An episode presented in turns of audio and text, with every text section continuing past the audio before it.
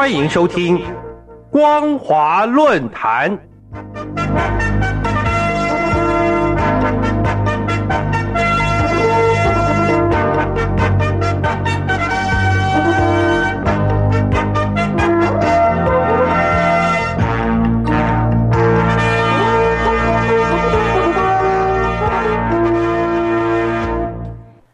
各位听众朋友，大家好，欢迎收听今天的光华论坛，我是兰玲。今天要谈论的主题是习近平当选党代表所出现的文革语言，凸显中共内斗异常激烈。最近，中共正在各地进行二十大代表的选举。四月二十二号，习近平全票当选广西的二十大代表。对于习近平顺利当选，广西党委书记刘宁先前就喊出追随领袖。选举结束后，更是高调吹捧习近平。以习近平现今的权势地位来说，当选党代表根本不足为奇。但广西党委书记却连捍卫领袖、追随领袖这些文革语言都用上了，显示出中共二十大前。内部权力斗争异常激烈，形势绝不像外人所想象的那般安稳。新华社报道，广西壮族自治区代表会议四月二十一号到二十二号在南宁召开，目的是选出广西出席中共二十大的代表。习近平在此获得全票当选。提到习近平当选时，媒体使用了。紧跟伟大复兴领航人的说法，其实这种说法近期多次出现在媒体版面。据广西日报报道，中共广西党委书记刘宁二十二号在广西代表大会上就曾经宣称，这是一次维护核心的大会。他大力吹捧习近平，称习近平当选二十大代表是党心所向、民心所向。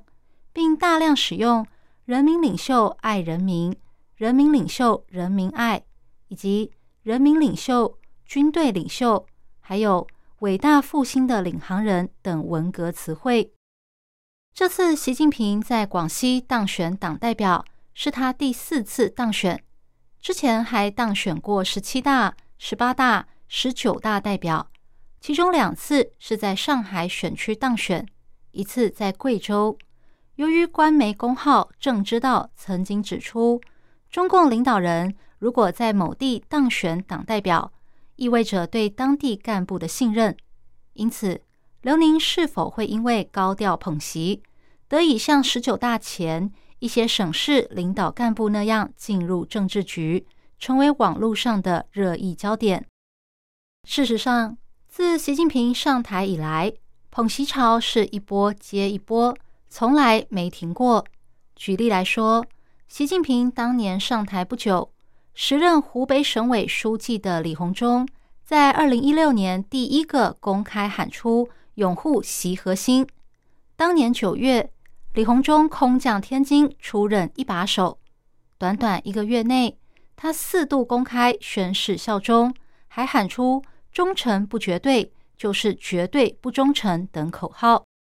在十九大前后，中国官场也是一片捧习之声。时任军委成员的国防部长常万年就是最具代表性的一位。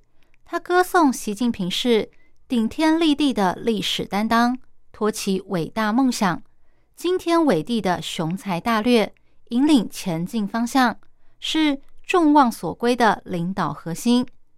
二零一八年五月。时任深圳市委书记的王伟忠，更透过当地官媒发表惊人的捧习口号，说要把习近平的讲话刻进骨子里，融入血液中，落到行动上。两会期间，高官们原本应该审议总理李克强的政府工作报告，但却放着正事不做，反而把重心放在吹捧习近平的领航把舵上。如今，事关权力重新分配的二十大即将到来，习近平当然要稳固自己的势力。但由于他打破了当初邓小平立下的政治规矩，包括集体领导制度、接班人制度、任期限制等等，导致反习声浪高涨。为了压制反习势力，确保没有人能挑战习近平的权威，因此中共当局对二十大代表的选举工作特别谨慎，导致吹起一波新的捧习之风。新华社在四月二十号的报道中提到。中共二十大代表选举工作必须严格代表资格条件，要把政治标准放在首位。凡是在两个维护等方面不合格的，一票否决，以确保推出的代表人选信得过、靠得住、能放心。因此，中共广西党委在四月十七号会议中确定二十大代表候选人预备人选时。发布的会议通稿中才会出现“永远拥戴领袖、捍卫领袖、追随领袖”等内容。这种说法表面上是在吹捧习近平，实际上是在告诉大家：虽然人人都可以参选党代表，但前提是必须表态，愿意听习近平的话，跟习近平走，否则不可能成为党代表。各位听众朋友。中共历年来在换届这个重大节点上，对各省的地方诸侯都有个征求表态的过程，这也是展现实力、威吓不同意见者的过程。只不过，若要像广西党委书记刘宁那样说什么捍卫领袖、追随领袖的文革语言，就不只是令人肉麻这么简单，背后隐藏的形势严峻。似乎已经快要到撕破脸的程度。这样看来，中共内斗的激化已经是山雨欲来风满楼了。以上是今天的光华论坛。今天分享的主题是习近平当选党代表所出现的文革语言，凸显中共内斗异常激烈。我是兰陵，感谢您的收听，我们下次再会。